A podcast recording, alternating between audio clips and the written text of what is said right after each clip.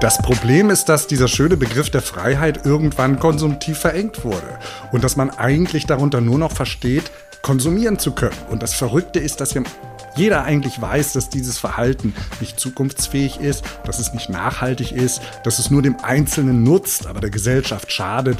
Aber trotzdem wurde das einem so eingebläut und es ist anscheinend sehr schwer rauszukriegen. Ich glaube, für viele geht es jetzt einfach erstmal darum, Bolsonaro abzuwählen. Also ich glaube, jetzt gerade sieht es äh, ziemlich gut aus, das könnte das auch gelingen. Lula liegt in allen Umfragen weit vorne. Ich glaube aber, es ist eine Illusion zu glauben, dass eventuell Lula zurückkehrt, der dann auf einen großen Knopf drückt und dann ist man da, wo man vielleicht irgendwie vor zwölf Jahren aufgehört hat. Alles das, was Schreckliches passiert in der Ukraine, sei es äh, die Bombardierung äh, von Wohnhäusern oder von einem Krankenhaus, zum Beispiel damals im Krankenhaus in, in Mariupol oder des Theaters in Mariupol, äh, das wird von der russischen Propaganda hier den Ukrainern zugeschrieben. Das haben die Ukrainer gemacht. Um die Jahre 2000 wurde von China gesagt, das ist nun aufgrund der Ein-Kind-Politik eine alternde Gesellschaft. Und dann haben wir nun eine totale Umkehrung der alten Argumentation für die Ein-Kind-Familie, dass die Zwei-Kind- oder Drei-Kind-Familie, die soll jetzt förderlich sein für das Wirtschaftswachstum. Blätter Podcast von den Blättern für deutsche und internationale Politik. Hallo und herzlich willkommen zur August-Ausgabe des Blätter Podcast. In dieser Folge sprechen wir über folgende Themen. Zuerst darüber, dass wir angesichts des Klimawandels ein anderes Verständnis von Freiheit und eine Politik des Verzichts brauchen, mit dem Politikwissenschaftler Philipp Lepenies. Mit dem Journalisten Niklas Franzen geht es um die anstehenden Präsidentschaftswahlen in Brasilien, wo der ehemalige Präsident Lula eventuell Bolsonaro ablösen könnte. Außerdem berichtet der Politikwissenschaftler Jens Siegert aus Moskau darüber, wie die Gesellschaft in Russland den Krieg verdrängt. Und mit der Soziologin Christa Wichterich spreche ich über die Drei-Kind-Politik in China und weshalb die chinesische Regierung die Bevölkerung steuert. Mein Name ist Helena Schmidt und mit mir begrüßt euch hier die Blätterredakteurin Anne-Britt Arps, die uns noch eine Übersicht über das Heft der Blätter gibt, also über die Themen, die hier nicht im Podcast vorkommen, sondern die ihr in der Printausgabe lesen könnt. Hallo Anne-Britt. Hallo Helena. Und Anne-Britt, einige Texte in der Augustausgabe widmen sich wieder dem Krieg in der Ukraine und seinen Folgen. Welche Texte habt ihr dazu? Ja, äh, mein Kollege Albrecht von Lucke beschäftigt sich in seinem Kommentar mit der NATOisierung Europas. Damit meinte er, dass Putin mit seiner Invasion der Ukraine das Verteidigungsbündnis wiederbelebt hat, wie sich ja auch ganz deutlich am Beitritt Finnlands und Schwedens oder der Verstärkung der NATO-Truppen in Osteuropa zeigt. Und angesichts dieser Aufrüstung warnt Albrecht vor einer Blockbildung, einer neuen Blockbildung. Und er sagt, eine solche können wir uns angesichts der vielen globalen Probleme, allen voran der Klimakrise, einfach nicht leisten. Deswegen müssten wir früher oder später zu multilateralen Institutionen wie den UN und zu einer nachhaltigen europäischen Friedensordnung zurückfinden. Auch der Historiker Adam Tooze widmet sich in seinem Text der durch den Ukraine-Krieg wiederbelebten NATO. Er sagt, die scheinbar neu gefundene Einigkeit in der Allianz ist kein Zeichen echter Stärke oder einer neuen Vision, sondern sie überdecke vielmehr grundlegende Interessensgegensätze im westlichen Lager, nicht zuletzt zwischen den USA und der EU. Und TUS plädiert angesichts dessen dafür, dass Europa wieder autonomer werden muss. Und dann haben wir noch einen Text des französischen Philosophen Etienne Balibar im Heft zum Ukraine-Krieg. Er sieht in dem Krieg auch einen Unabhängigkeitskrieg der Ukrainerinnen und Ukrainer für nationale Selbstbestimmung vom russischen Imperium. Genau darin zeige sich aber ein Paradox, so Balibar, denn um dauerhaft souverän zu werden, ist die Ukraine auf die Einbindung in größere Bündnissysteme angewiesen, zum Beispiel die Europäische Union. Und dann gibt es noch zwei Texte über die Entscheidung des Supreme Courts in den USA, der Ende Juni das Recht auf Abtreibung gekippt hat. Und einer dieser Texte, der ist sehr persönlich von der amerikanischen Schriftstellerin Siri Hastvedt. Genau, sie legt das Denken hinter diesem Urteil und hinter dem Kreuzzug der Abtreibungsgegner offen und erkennt dabei ein giftiges Gemisch aus Frauenfeindlichkeit, Autoritarismus und Rassismus. Und ähnlich wie Siri Hastwit spricht auch die kanadische Schriftstellerin und Aktivistin Naomi Klein in ihrem Text von einem extremistischen und außer Kontrolle geratenen obersten Gerichtshof, den sie sogar eines juristischen Staatsstreichs bezichtigt. Dabei bezieht sie sich nicht nur auf die Einschränkung des Rechts auf Abtreibung, sondern auch auf eine Reihe weiterer Urteile von Ende Juni. Beispielsweise auf das Urteil, das das Tragen von Waffen in der Öffentlichkeit erleichtert und vor allem auf ein Urteil, das die Kompetenzen der US-Umweltbehörde beim Klimaschutz deutlich beschneidet. Und Klein sieht gerade in diesen Gerichtsentscheidungen die Gelegenheit für Biden und die Demokraten, um endlich gegenüber den Republikanern wieder in die Offensive zu kommen. Sie müssten die Chance nur ergreifen und die Klimapolitik wieder auf die Spitze der Agenda setzen und außerdem eine Reform des Supreme Courts angehen. Das sind also zwei Texte, die in die USA schauen. Ähm, ihr blickt aber auch ins europäische Ausland. Welche Texte habt ihr da zum Beispiel? Ein Text, ähm, der schaut nach Großbritannien und äh, bilanziert den Abgang von Boris Johnson als Parteivorsitzender der Tories. Und wir haben einen Text, äh, der nochmal auf die europäischen Außengrenzen schaut, wo ja jüngst wieder zahlreiche Menschen beim Versuch, die Grenze zu überwinden, zu Tode kamen oder schweren Rechtsverletzungen ausgesetzt waren, zum Beispiel bei illegalen Pushbacks an der griechisch-türkischen Grenze. Darüber schreibt Jonas Wipfler und verdeutlicht noch einmal das Scheitern der europäischen Migrationspolitik. Und mit welchen Themen beschäftigt ihr euch im Inland hier? Ähm, der Journalist Peter Laudenbach zeigt auf, wie Rechtsradikale zunehmend auch Medien- und Kultureinrichtungen angreifen und dabei eine gezielte Strategie der Einschüchterung und Feindbildmarkierung verfolgen. Bei diesem rechten Kulturkampf handelt es sich letztlich um einen Angriff auf die liberale Gesellschaft, so Laudenbach. Dann haben wir noch einen Text von dem Verbraucherschützer Martin Rücker. Er nimmt sich ein sehr ungewöhnliches Thema vor, nämlich das Essen in Krankenhäusern. Der zeigt auf, wie sich die Marktlogik im Gesundheitssystem bis auf die Verpflegung auswirkt und dazu führt, dass an einer gesundheitsfördernden Ernährung für Patienten gespart wird, mit teils muss man tatsächlich sagen, fatalen Folgen. Das sind also die Themen in der August-Ausgabe, die ihr noch lesen könnt. Danke für die Übersicht, Anne-Britt. Gerne.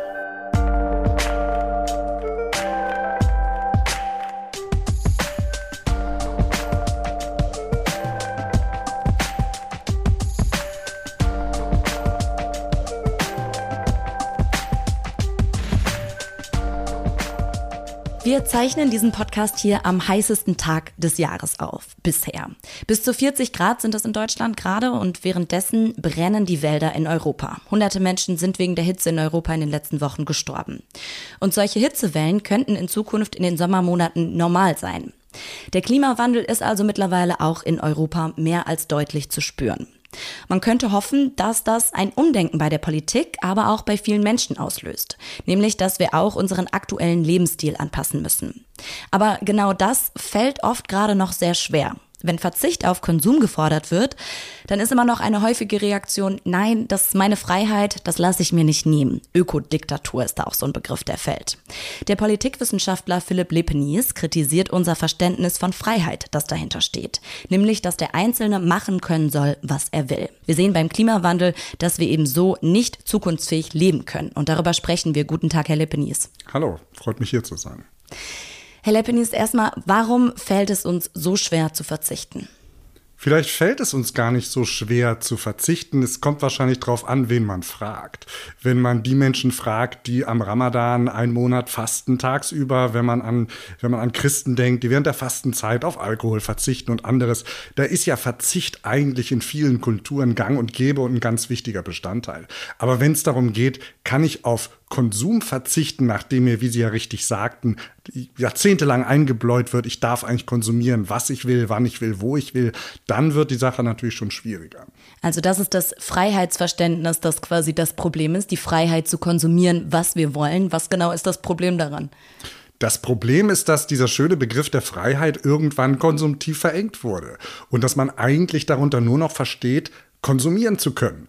Und wenn man sich auch die Debatten in der Corona-Zeit anguckt oder auch, wie Sie ja schon erwähnten, dieser Verbotsdebatte, also immer wenn diese rhetorische Keule in der deutschen politischen Diskussion kommt, dass irgendwas ja Verbotspolitik sei, dann geht es ja eigentlich immer nur um diesen, dieses Freiheitsgefühl, der Einzelne darf machen, was er will. Und das Verrückte ist, dass wir jeder eigentlich weiß, dass dieses Verhalten nicht zukunftsfähig ist, dass es nicht nachhaltig ist, dass es nur dem Einzelnen nutzt, aber der Gesellschaft schadet. Aber trotzdem wurde das einem so eingebläut und es ist anscheinend sehr schwer rauszukriegen. Das ist so die Tragik unserer Tage. Dagegen halten Sie jetzt tatsächliches Verzicht die erste Bürgerpflicht. Warum kommen wir da ähm, ohne staatliche Einschränkung auch nicht weiter? Warum kann man nicht einfach sagen verzichtet, sondern warum braucht es dafür ganz klar auch ähm, staatliche Regelungen?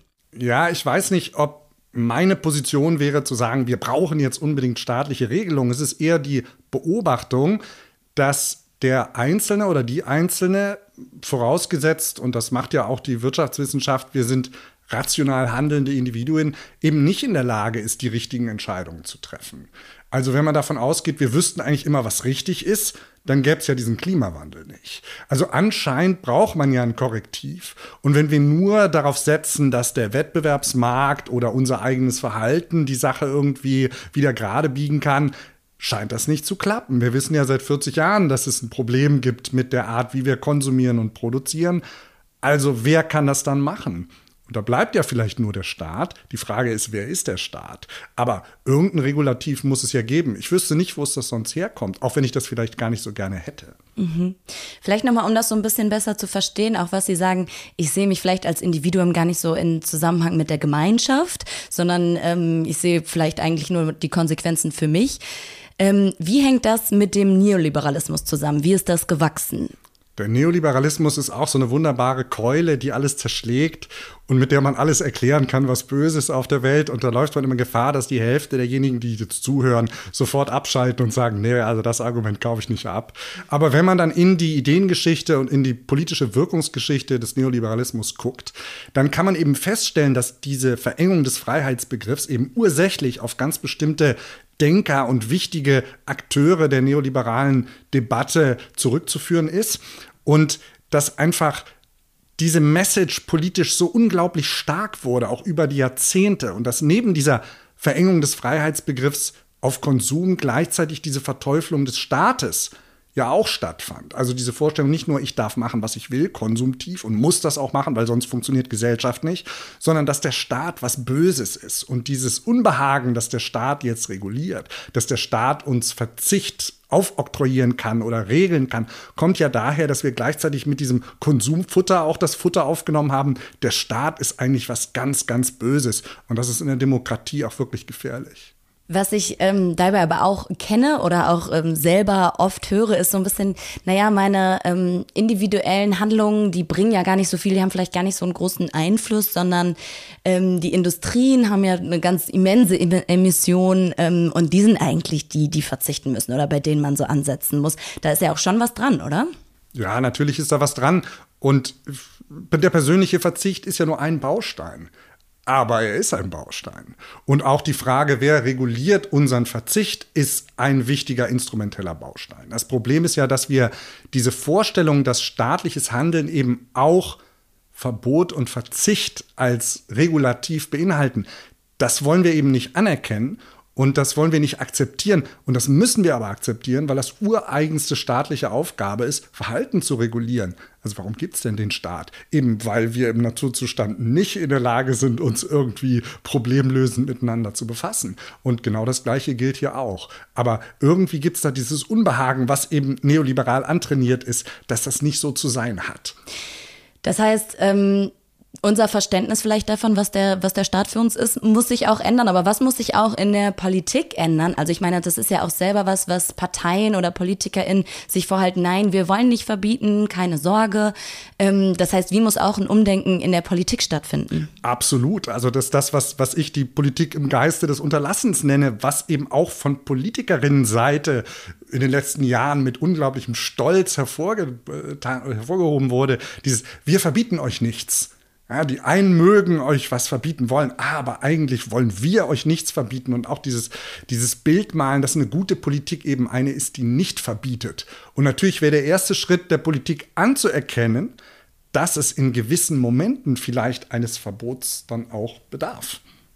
Und um mal konkret zu werden, also jetzt gerade in dieser Hitze-Episode, also die Diskussion um die Umgestaltung von Städten um diese Hitzeinseln in den Städten, um Begrünung von Städten, dass man irgendwelche Bauverordnungen ändern muss, damit da eben nicht so viel Beton ist, damit da nicht so viel zementiert wird, damit der Boden nicht so versiegelt wird, damit mehr Grünflächen geschaffen werden. Das ist ja nichts, was man durch Appelle ändert. Also das ist ja ein ganz konkretes Beispiel, wie man Hitzeresilienz der Städte, die kommt ja nicht von alleine, sondern die kommt, weil man irgendwann mal was verbieten muss. Da muss man was mit Geschossflächen machen, da muss man vielleicht verdichten, damit mehr Schatten ist. Das sind alles Momente, wo der Staat ja eingreifen muss. Und, und genauso wird das in anderen Lebenslagen auch sein. Und natürlich ist das Ideal, so wenig verbieten wie möglich. Natürlich ist das Ideal, so wenig staatliche, äh, so wenig staatlicher Einfluss wie nötig. Aber er kommt ja trotzdem. Und das muss man dann einfach akzeptieren. Also die Politik muss diese Rolle annehmen und das ist dann auch ein Kommunikationsproblem. Also die Kommunikation müsste nicht mehr sein, ich verbiete euch nichts, sondern wir machen dies oder jenes aus dem und dem Grund. In diesem Beispiel der Stadt ist mir jetzt der Verbot noch nicht so ganz klar geworden. Wo, was wird dann verboten, wenn man die Städte klimagerecht umgestaltet? Bodenversiegelung auf Privatgeländen. Mhm, aber das ist also ja nicht diese Steingärten, äh, Steingärten des Grauens. Also dass einer wirklich da äh, kubikmeterweise Kies äh, oder Beton setzt, anstelle dafür zu sorgen, dass das eine Schwammfunktion hat. Das ist was, das könnte man ja kommunal, das kann man ja auch und wird ja teilweise auch verboten. Aber das ist ja nur ein Beispiel, um zu zeigen, wie so ein kleinteilig etwas sein kann, was aus Nachhaltigkeitsgesichtspunkten Sinn macht, aber ja auf ein Verbot hinausläuft. Mhm. Ich hatte jetzt auch eher an so Konsumentscheidungen wie zum Beispiel ähm, Flüge, Inlandsflüge verbieten oder sowas. Sollte es auch so weit gehen? Ich glaube nicht, dass man das kann. Es gibt ja auch unterschiedliche Instrumentarien des Regulierens. Man kann ja auch darüber nachdenken, ob bestimmte Preise nicht so erhöht werden müssen, dass sie eben prohibitiv sind. Das Problem ist ein soziales. Dass wenn sie natürlich sagen, äh, Fliegen kostet jetzt äh, x Prozent mehr als sonst, gibt es ja trotzdem Leute, die fliegen. Und das sind vielleicht die, die auch sonst einen Fußabdruck haben, den man vielleicht auch regulieren sollte. Insofern gibt es immer so das Unbehagen bei Verboten zu sagen, ja, könnte man das nicht anders regeln? Und man hofft, dass das irgendwie sozial angenehmer, besser, gerechter ist. Das Gegenteil ist der Fall. Die einzige Gerechtigkeit kriegen sie mit Verboten hin, weil die gelten für alle so hart das klingt, aber vielleicht ist die bessere Lösung. Und auch das ist ein Kommunikationsproblem, weil es geht ja nicht darum, das wird ja immer so dargestellt, auch in diesem Wort der Ökodiktatur, dass es ganz böse Menschen gibt, die was ganz Böses wollen, die uns das, die deutsche Vita irgendwie madig machen wollen muss auch irgendwie mal unterstellen, dass das Menschen sind, die, die einen Grund haben, solche Entscheidungen zu treffen. Und das, wie gesagt, ja keiner gerne verbietet. Und wenn, dann muss das eben gut begründet sein. Und in der Demokratie muss sowieso immer alles gut begründet sein. Das muss sachlich begründet sein. Aber dann gibt es vielleicht auch gute Gründe und dann auch nochmal auch in das Konsumverhalten einzusteigen, sich zu fragen, ist der Fleischkonsum pro Kopf, den wir vorhaben, richtig? Hat das vielleicht auch was mit Stallhaltung zu tun? Muss man da nicht auch mal ran? Muss man in die Landwirtschaft ran, wenn es darum geht, wie wir da, was wir da in den Boden eintragen? Äh, muss es vielleicht damit zusammenhängen, wie wir motorisiert von A nach B kommen? Muss denn das mit Tempo 250 sein? All diese Sachen spielen ja da eine Rolle. Und klar, die sind dann im Einzelnen ein kleiner Mosaikstein, aber ein Mosaik besteht eben aus Kleinsteinen. Mhm. Jetzt äh, müssen wir uns wahrscheinlich im kommenden Winter auch äh, im Verzicht üben, wenn ähm, das Gas hier infolge des Ukraine-Krieges knapper wird. Ist das so eine äh, erste Probe dessen, dass wir ähm, uns in dem Konsum zurückhalten müssen im Sinne der Gemeinschaft? Ja, ist das nicht tragisch? Wahrscheinlich ist das so. Also man muss es eigentlich in diesem furchtbaren Moment ja einüben. Und spannend ist ja zu beobachten, wie das den Politikern noch wehtut, den Bürgerinnen und Bürgern zu sagen, dass man verzichten muss. Dabei spricht ja aus meiner Sicht überhaupt nichts dagegen zu sagen, hört mal, wir haben eine Unsicherheit, was den Winter angeht. Wir sollten möglichst viel Energie sparen. Also warum machen wir nicht? Und dann sofort Tempolimit und sofort die Straßenbeleuchtung aus, um ein Beispiel zu bringen. Ja? Oder andere Sachen, wo irgendwie klar wird, wir fahren jetzt mal alles, was geht, zurück und gucken mal, was wir einsparen und nehmen die Leute da mit und bringen auch so ein Zusammengehörigkeitsgefühl und zu sagen, das macht Sinn und wir als Gemeinschaft wir sorgen auch, dass diejenigen, die es besonders hart trifft, dass da irgendwelche Ausgleichsmechanismen gibt. Und stattdessen wird das so ein bisschen noch, alle schieben das so vor sich her und es gibt irgendwie noch diese Erzählung, vielleicht wird es gar nicht so schlimm und vielleicht kommt Nord Stream 1 jetzt doch wieder mit voller Power und dann haben wir ja doch Gas und dann können wir doch nicht, können wir um dieses Verzichtsthema rum und so. Das ist auch ganz interessant zu sehen, wie auch jemand wie Habeck so ganz vorsichtig diese Verzichts Sachen predigt, beziehungsweise nicht predigt, wäre vielleicht mal wirklicher Zeitenwandel, wenn er das lautstark predigen würde und auch viele Leute mitgehen, weil es gibt ja genug Menschen in unserem Land, die auch ganz genau wissen, dass sich was wandeln muss. Also wenn man liest, dass mehr als 50 Prozent der Leute für Tempowandel, äh, für Tempolimit sind, dann ist ja eine kritische Masse von Menschen, die ganz offensichtlich auch in vielen Bereichen in der Lage sind zu sagen, nicht weiter wie bisher. Und vielleicht muss man die auch mal abholen. Das sagt der Politikwissenschaftler Philipp Lippenis. Vielen Dank. Sehr gerne.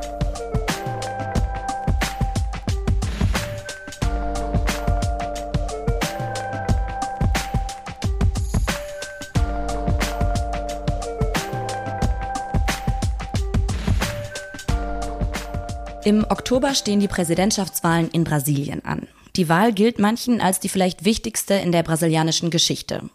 Schon jetzt zeichnet sich ab, dass es zu einem großen Showdown zwischen dem aktuellen Präsidenten Jair Bolsonaro und Ex-Präsident Lula da Silva kommen wird. Man kann sagen, damit ist es eine Wahl zwischen Autoritarismus oder Demokratie. Aktuell liegt der Herausforderer Lula in den Umfragen vorn. Aber der Journalist Niklas Franzen schreibt in den Blättern, auch wenn Bolsonaro tatsächlich im Oktober abgewählt werden könnte, sei das Gespenst des Bolsonarismus nicht totzukriegen. Und er ist jetzt bei mir zu Gast. Hallo, Herr Franzen. Hallo, ich grüße Sie. Sie schreiben, Brasilien ist nach dreieinhalb Jahren unter Bolsonaro heute ein anderes Land. Wo ist es denn am deutlichsten zu spüren? Ja, ich würde sagen, das lässt sich in allen Bereichen eigentlich feststellen. Ich glaube, am emblematischsten wahrscheinlich in der Umweltpolitik. Also das ist was, glaube ich, auch im Ausland sehr gerne im Fokus steht, aber ich glaube, das lässt sich äh, auch in ganz vielen anderen Bereichen feststellen. Also vor allen Dingen auch die wirtschaftliche Situation. Also die Inflation liegt gerade auf Rekordwerten, die Arbeitslosigkeit auf dem einen der höchsten Werte seit äh, Rückkehr zur Demokratie. Ähm, die Corona-Politik hat natürlich das Land extrem traumatisiert. Äh, und äh, ja, auch natürlich der Kulturbereich hat vor allen Dingen durch die Bolsonaro-Regierung massive Einschnitte erleiden müssen. Also ich würde sagen, das lässt sich in allen Bereichen feststellen. Inwieweit wurde auch die, die Demokratie an sich oder der Rechtsstaat ähm, durch Bolsonaro beschädigt? Ich glaube, es ist wichtig festzuhalten, dass wir noch keine Verhältnisse wie in der Türkei oder in Belarus zum Beispiel haben. Also ähm, die demokratischen Institutionen sind halbwegs stabil. Ähm, die Medien sind zum Beispiel ziemlich kritisch geworden, also auch gerade durch die Regierung. Ähm, es gibt eine ziemlich aktive und ja auch ja, kritische Zivilgesellschaft. Also äh, ich würde sagen, Situationen, die man aus anderen Ländern kennt, hat man in Brasilien noch nicht. Aber man muss schon festhalten, dass der rechtsradikale Präsident Bolsonaro alles daran setzt, äh, bestimmte demokratische Spielregeln auszuhebeln, äh, zum Beispiel durch Attacken auf die Institutionen, vor allen Dingen auf den obersten Gerichtshof und natürlich auch auf, äh, durch seine Angriffe auf die, auf die freie Presse und natürlich äh, und eben auch durch ja so Angriffe auf äh, bestimmte politische GegnerInnen und äh, so eine Kreierung von so einer Kultur des Hasses und das hat sich schon in Brasilien etabliert und ich würde schon sagen, dass äh, bestimmte ja, demokratische Spielregeln ähm, schon bedroht sind durch die Re äh, Präsidentschaft von Bolsonaro. Jetzt liegt, wie gesagt, sein Herausforderer, der Sozialdemokrat Lula, weit vorne. Welche Hoffnungen sind jetzt mit ihm verbunden? Ich glaube, für viele geht es jetzt einfach erstmal darum, Bolsonaro abzuwählen. Also ich glaube, ähm, jetzt gerade sieht es äh, ziemlich gut aus, das könnte das auch gelingen. Also Lula liegt in allen Umfragen weit vorne. Ähm, ich glaube aber, es ist eine Illusion zu glauben, dass eventuell Lula zurückkehrt, der dann auf einen großen Knopf drückt und dann ist man da, wo man vielleicht irgendwie vor zwölf Jahren aufgehört hat. Äh, aber emotional ist es natürlich total nachvollziehbar, dass man einfach nur will, dass äh, Bolsonaro abgewählt wird. Ähm, und welche konkreten Hoffnungen, also das ist, hängt natürlich ein bisschen darauf mit, ab, mit wem man spricht. Eher linkere Kreise hoffen, dass halt, ja, dass ein Umdenken in der Umweltpolitik eingeleitet wird, dass halt auch von der neoliberalen Wirtschaftspolitik abgerückt wird. Aber inwieweit Lula wirklich Spielraum hat für, sage ich jetzt mal, ein gesellschaftlich linkes oder progressives Projekt, ist mir dahingestellt, weil er wird keine Mehrheit im Kongress haben. Er hat sich äh, ko äh, konservative KoalitionspartnerInnen ins Bo äh, Boot geholt. Ich glaube, der Spielraum für wirklich große Veränderung äh, wird relativ klein sein, leider. Und Bolsonaro hat ja auch trotzdem noch jede Menge Anhänger. Sie beschreiben da schon auch ähm, Szenarien, die vermutet werden. Wie würden denn seine Wähler oder wie würden vielleicht auch die politischen Kräfte, die trotzdem immer noch hinter ihm stehen, reagieren, wenn er tatsächlich ähm, abgewählt werden würde? Ja, das ist schwierig einzuschätzen. Das ist so ein bisschen in die Glaskugel gucken. Also ich glaube, was man sagen kann, dass, äh, dass rund 25 Prozent der Bevölkerung weiterhin auf der Seite von Bolsonaro steht. Der harte Kern sind rund 15 Prozent äh, der Bevölkerung. Das ist immer noch eine sehr große Zahl, wenn man bedenkt, dass Brasilien 200 Millionen EinwohnerInnen hat. Ähm, es sind ganz verschiedene Szenarien denkbar. Ähm, es ist vielleicht so eine sowas, was man in den USA gesehen hat, also ein Kapitolsturm wie in Washington, als dort völlig fanatisierte AnhängerInnen von Donald Trump aufmarschiert sind und ja ähm, äh, die Hauptstadt in Angst und Schrecke versetzt hat. Sowas könnte man sich vorstellen. Äh, einige halten sogar auch einen klassischen Militärputsch, finde ich unwahrscheinlich. Da bin ich so ein bisschen zurückhaltend. Also ich glaube, Bolsonaro hat nicht genug Rückhalt, äh, sowohl im Militär als auch in der äh, von den Medien als auch in der Gesellschaft für so einen klassischen Militärputsch. Ähm, aber man muss sich vergewissern, dass Bolsonaro eigentlich alles daran ähm, oder den Boden dafür vorbereitet, die Wahlergebnisse anzufechten. Er sagt zum Beispiel immer wieder, dass nur Gott ihn von der Präsidentschaft entfernen könne. Er sagt, dass er die Wahlergebnisse nur akzeptieren wird, wenn er gewählt wird. Ähm, also es ist damit zu rechnen, dass irgendwas passiert, aber was jetzt genau passieren könnte, das ist wirklich schwierig vorauszusehen. Und was genau meinen Sie, wenn Sie das Gespenst des Bolsonarismus beschreiben? Also was äh, bleibt auch bestehen, selbst wenn er abgewählt werden würde?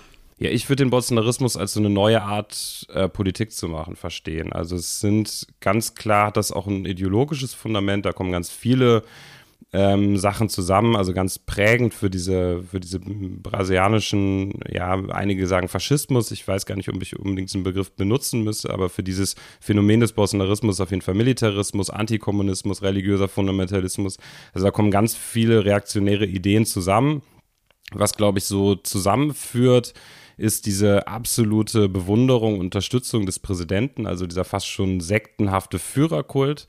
Ähm, und ich bin der Ansicht, und ich glaube, die, äh, die Einschätzung teilen auch viele weitere AnalystInnen in Brasilien, dass äh, diese 25 Prozent der Bevölkerung sich nicht einfach in Luft auflösen werden.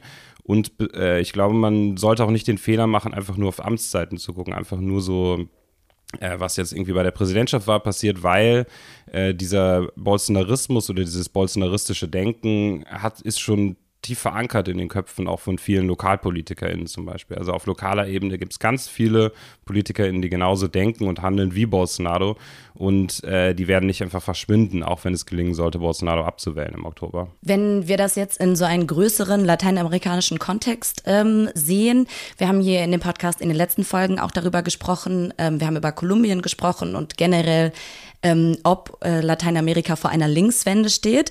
Lässt sich Brasilien da einordnen? Finde ich schwierig. Also äh, ich glaube, es ist, äh, ich, es ist schon offensichtlich, dass in den letzten Monaten und vielleicht auch zwei Jahren äh, wieder linke Präsidenten gewählt wurden. Äh, Brasilien ist traditionell immer ein bisschen unabhängig von den anderen lateinamerikanischen Ländern gewesen. Das hat zum einen was mit der Sprache zu tun, aber historisch, dass sich Brasilien immer eher an die an den USA orientiert haben. Äh, ich würde da jetzt nicht unbedingt von einem größeren, von einer größeren Tendenz sprechen, aber es wird natürlich genau auch in Brasilien beobachtet, was in den Nachbarländern passiert und äh, gerade der Wahlsieg auch in Kolumbien und in äh, Chile war für viele Linke in Brasilien auf jeden Fall auch eine Inspiration. Ähm, aber ob das jetzt wirklich eine neue Phase, so, äh, so der äh, so eine neue pinke Welle einleitet, wie man das vor, vor 15 Jahren oder so hatte, das äh, sei mal dahingestellt. So ähm, mein Forschungsinteresse war auch Brasilien, deshalb ist es für mich auch schwierig, da jetzt genau eine, äh, so einen direkten Vergleich mit anderen Ländern äh, zu machen. Das sagt der Journalist Niklas Franzen. Vielen Dank. Dankeschön.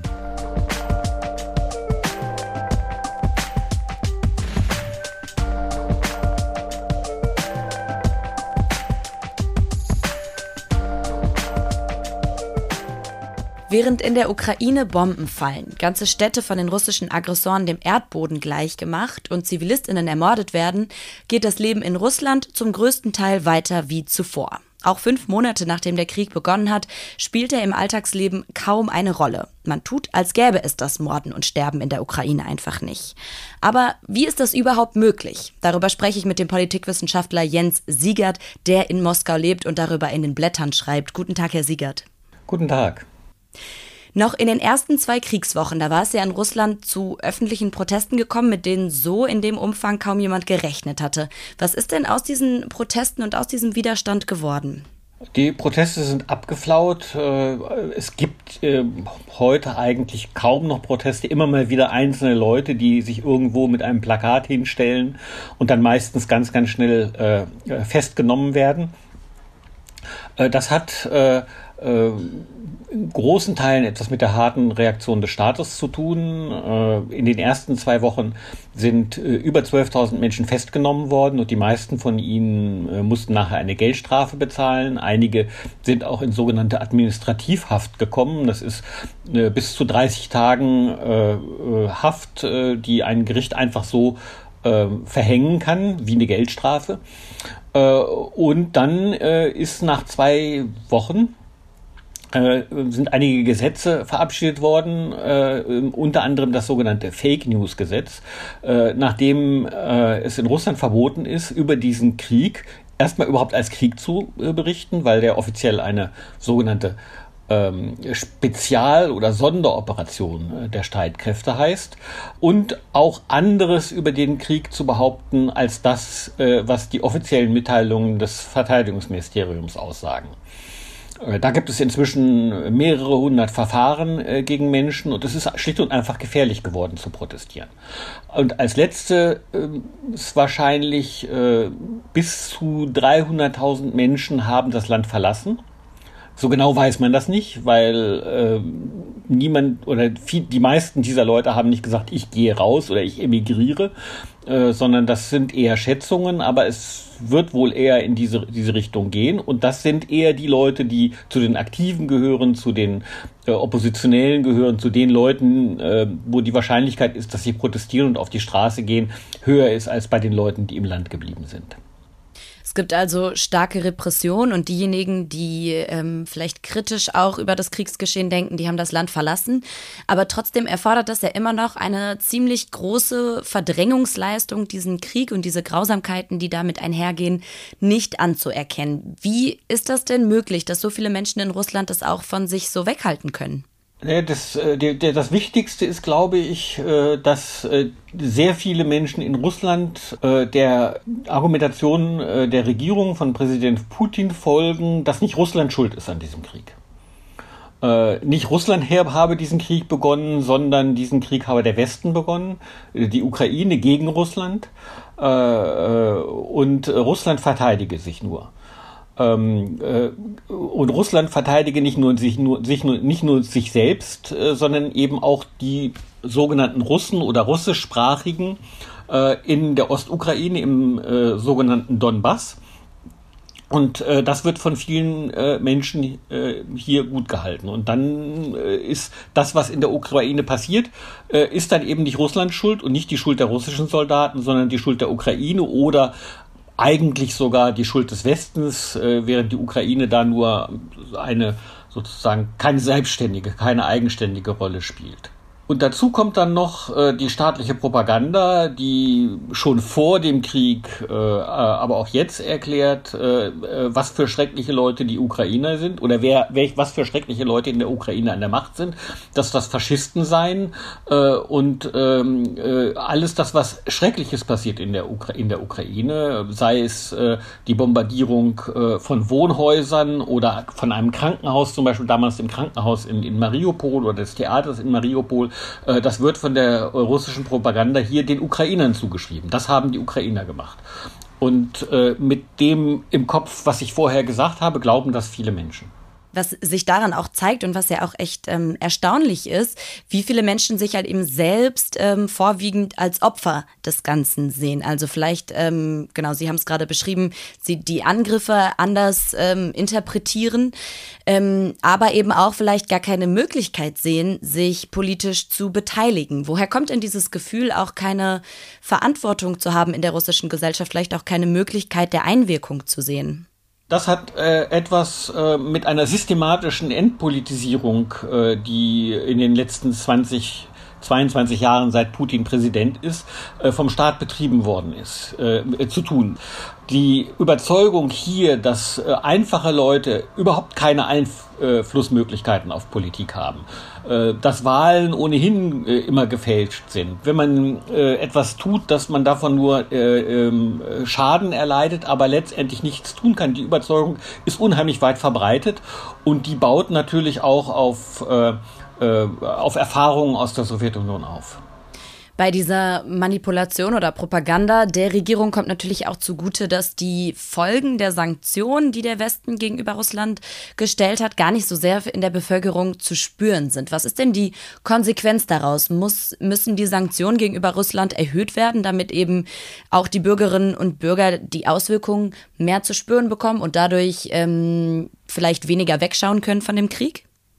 Ja, das, äh, das muss man sehen. Die, die Sanktionen werden ja sukzessive äh, immer weiter verschärft und das wird sicherlich so weitergehen. Aber ich glaube, das ist ein ähm, ein, ein Missverständnis, was Sanktionen bewirken können, äh, äh, wenn man denkt, äh, dass äh, sie jetzt schon äh, sich auf die Bevölkerung auswirken müssen. Die Sanktionen wirken auf, wenn überhaupt, auf langfristige Sicht. Ähm, äh, was wir im Moment sehen, ist, dass äh, im Wesentlichen noch hier auch in den russischen Geschäften die Importwaren verkauft werden, die vorher schon im Land waren und, und, und, und auf Lager waren.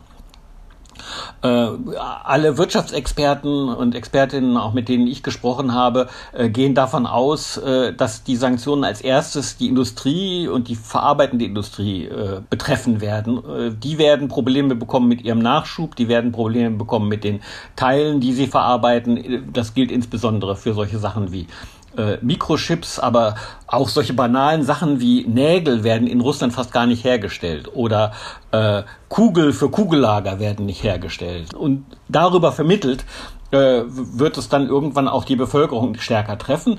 Es gibt Teile, in denen das schon sichtbar ist, aber eben im Landesmaßstab ist das noch nicht so groß. Die Autoindustrie steht zum Beispiel praktisch, äh, weil sie fast äh, völlig von äh, Komponenten aus dem Ausland äh, abhängig war. Im Juni wurden noch drei Prozent äh, der Autos produziert wie vor dem Krieg. Äh, das wird wahrscheinlich möglich sein, das ein bisschen zu adaptieren, aber äh, muss davon ausgehen, dass so ab dem Herbst äh, die Folgen der Sanktionen auch in der Bevölkerung äh, äh, sehr, sehr viel deutlicher zu spüren sein werden.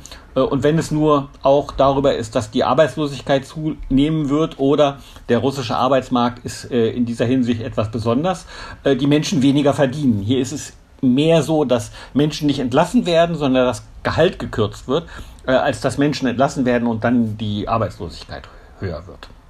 Und wenn sich das ähm, so zuspitzt in den verschiedenen Bereichen, die Sie gerade angesprochen haben, sehen Sie dann, dass sich da ein Widerstand abzeichnen könnte, dass der wachsen könnte?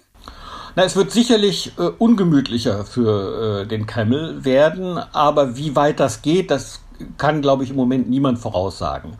Die meisten Experten und Expertinnen, die sich mit Russland beschäftigen, äh, sind skeptisch, äh, dass äh, die Sanktionen und auch die äh, Probleme, die in der Bevölkerung da dann auftauchen werden, dass die zu etwas, so, so etwas wie einer Revolution führen werden, wie es das in der Ukraine gegeben hat.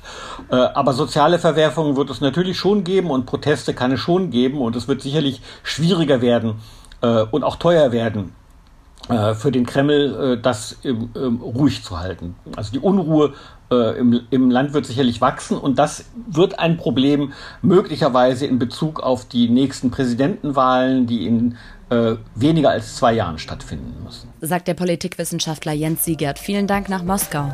Bitteschön.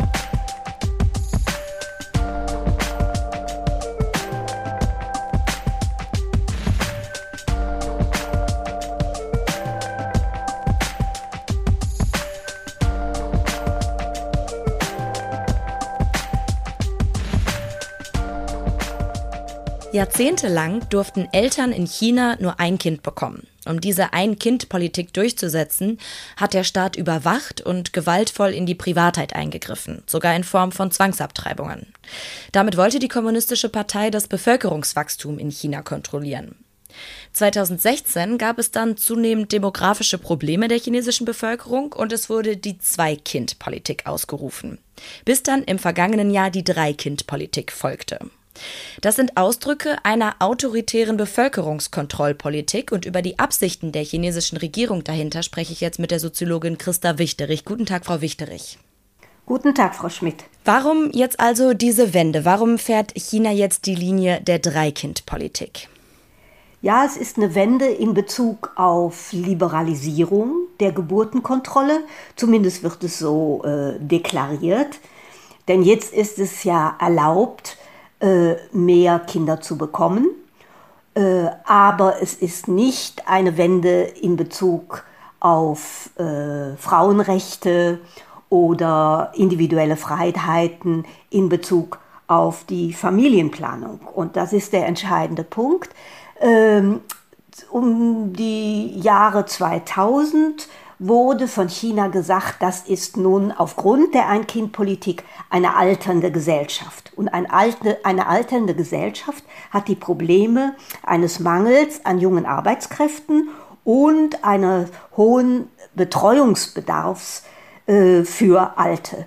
Und da ist also die Situation entstanden, dass ein Kind aus der Ein-Kind-Familie die Eltern zu versorgen hat und zwei Großelternpaare. Und das ist einfach eine nicht zu stemmende Belastung.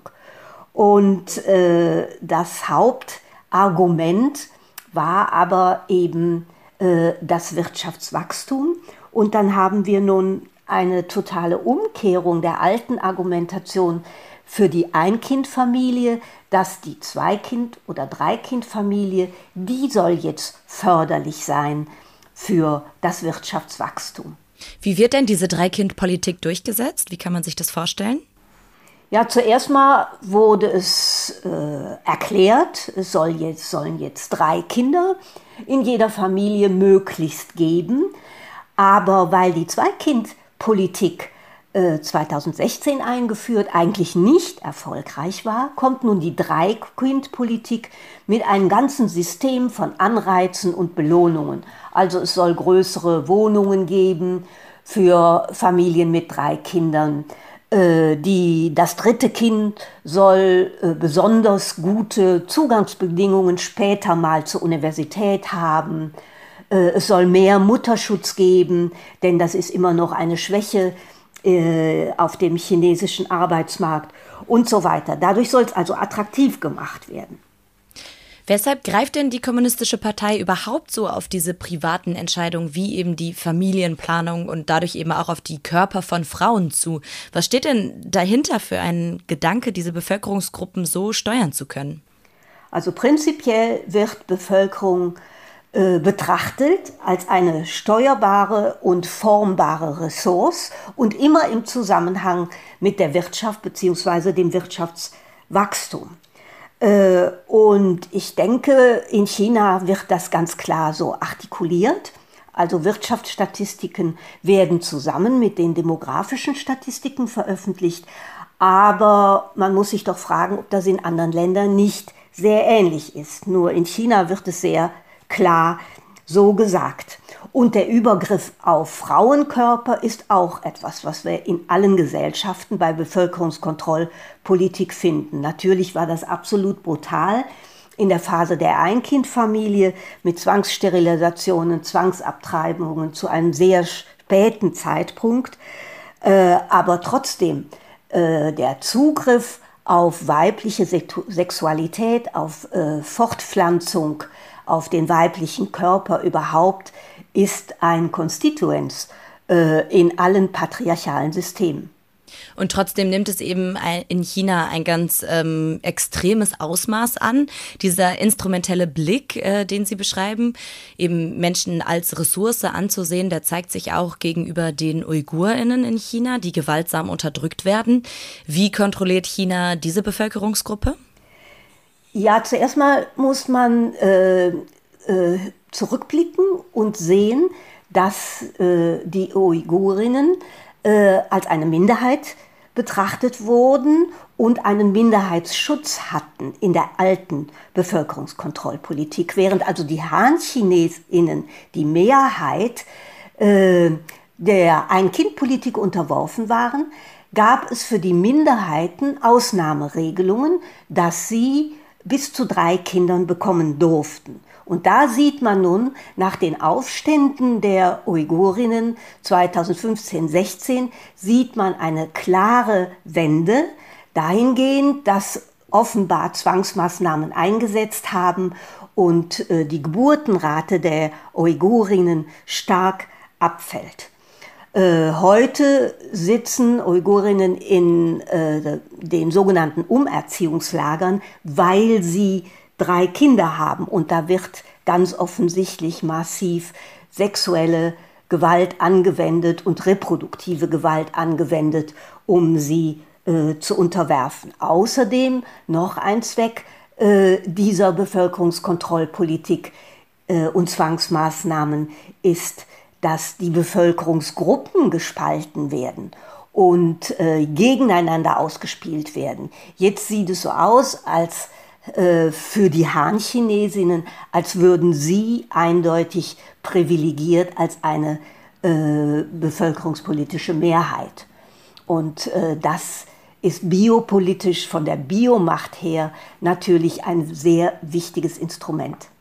Wie reagieren denn die Menschen auf diese Kontrollmaßnahmen? Wie reagieren auch vor allen Dingen die Frauen? Ja, wir haben massive Reaktionen in den sozialen Medien schon bei der Einführung der Zweikindfamilie, aber jetzt noch mehr bei der Dreikindfamilie, wo unter anderem gesagt wird, warum reguliert der Staat überhaupt noch? Soll er sich doch zurückziehen aus der äh, Bevölkerungskontrolle und äh, den Individuen äh, oder dem Privatbereich äh, das überlassen? Es gibt äh, ja Widerspruch und es gibt sozusagen praktischen Widerstand dadurch, dass sich vor allen Dingen Frauen, aber überhaupt äh, Bevölkerung, mittelständische Bevölkerung in den Städten diesen, dieser Politik einfach verweigert und kein zweites oder gar kein drittes Kind bekommen will. Und es gibt auch eine Bewegung oder eine Kampagne im äh, Internet von ganz jungen Frauen, die sagen Single and Happy und äh, die sagen ganz klar, und für uns ist Karriere wichtiger und wir sehen Kinder als ein Hindernis für unseren Konsumstandard, für unsere selbstständige Lebensplanung und äh, das sind wir nicht bereit zu opfern für Kinder und deswegen planen wir ohne Kinder zu leben äh, oder sie leben in Beziehungen äh, und bekommen keine Kinder. Dazu muss man noch ergänzen, dass nicht nur die Geburtenrate gesunken ist äh, und weiter sinkt auch im Augenblick, und das ist ja so alarmierend für den Staat, äh, sondern es werden weniger Ehe, Ehen geschlossen und äh, es werden mehr Ehen geschieden sodass also eine totale Verunsicherung da ist in Bezug auf die Familie, in Bezug auf die heterosexuelle äh, Kleinfamilie und äh, der Staat als eine Strategie im Augenblick ein Lob auf die Familie fährt, also einen ganz starken Familismus. Hat denn diese Verweigerung, sich dieser Kontrolle zu fügen, hat dieser Widerstand dagegen eine Chance unter den repressiven Strukturen Chinas? Also die Repressionen werden immer wieder eingesetzt. Zum Beispiel werden, wird das Internet blockiert, soziale Medien werden äh, ausgeschaltet und so weiter. Aber nichtsdestotrotz, das ist im Augenblick in diesem Bereich so massiv und so weit verbreitet. Es sind nicht nur einzelne Stimmen, sondern ein ganzer Tenor in der Gesellschaft, sodass dieser, dieser Konflikt der sich da entwickelt hat, auch ganz stark entwickelt hat durch die Liberalisierung äh, der Wirtschaft, und zwar der staatskapitalistischen Wirtschaft, die ganz stark auf Individualisierung setzt, dass dieser Konflikt zwischen neuer Individualität, den die Subjekte entwickelt haben, und diesen autoritärstaatlichen Ansprüchen, alles zu regulieren, alles zu steuern, alles zu kontrollieren, dass dieser Konflikt immer schärfer wird. Und gerade bei diesem Fall mit der Drei-Kind-Familie erscheint mir das als eine sehr brisante, wenn nicht gar explosive Konstellation. Das sagt die Soziologin Christa Wichterich. Vielen Dank. Das war die August-Ausgabe des Blätter-Podcast und die erscheint diesen Monat ein bisschen früher als sonst, weil wir uns nämlich in die Sommerpause hier ein bisschen verabschieden, zumindest für, für ein paar Wochen. Genau, und wer noch Lektüre für den Sommerurlaub sucht, dem kann ich sehr unser Blätter-Sommerabo ans Herz legen. Es beinhaltet drei Ausgaben der Blätter in Print und digital und endet automatisch, also muss nicht gekündigt werden. Bestellt werden kann das Abo noch bis zum 7. August. Das lohnt sich auf jeden Fall. Und nach der Sommerpause, also Ende August, gibt es hier dann auch wieder die neue Folge vom Blätter-Podcast zu hören. Und Anne-Britt, kannst du schon sagen, was in dem Heft für September drin sein wird? Ja, ein Thema, das uns sicherlich beschäftigen wird, ist die Lage in den USA vor den Zwischenwahlen im November. Und wir werden uns die im September zur Abstimmung stehende neue Verfassung in Chile genauer anschauen, die, wenn sie denn angenommen wird, dem Neoliberalismus in dem südamerikanischen Land endgültig ein Ende setzen könnte. Dann wünschen wir euch bis dahin einen schönen Sommer und macht's gut. Ja, bis dahin, macht's gut. Und an diesem Podcast mitgearbeitet haben noch Swantje Klotz und Tobias Michael.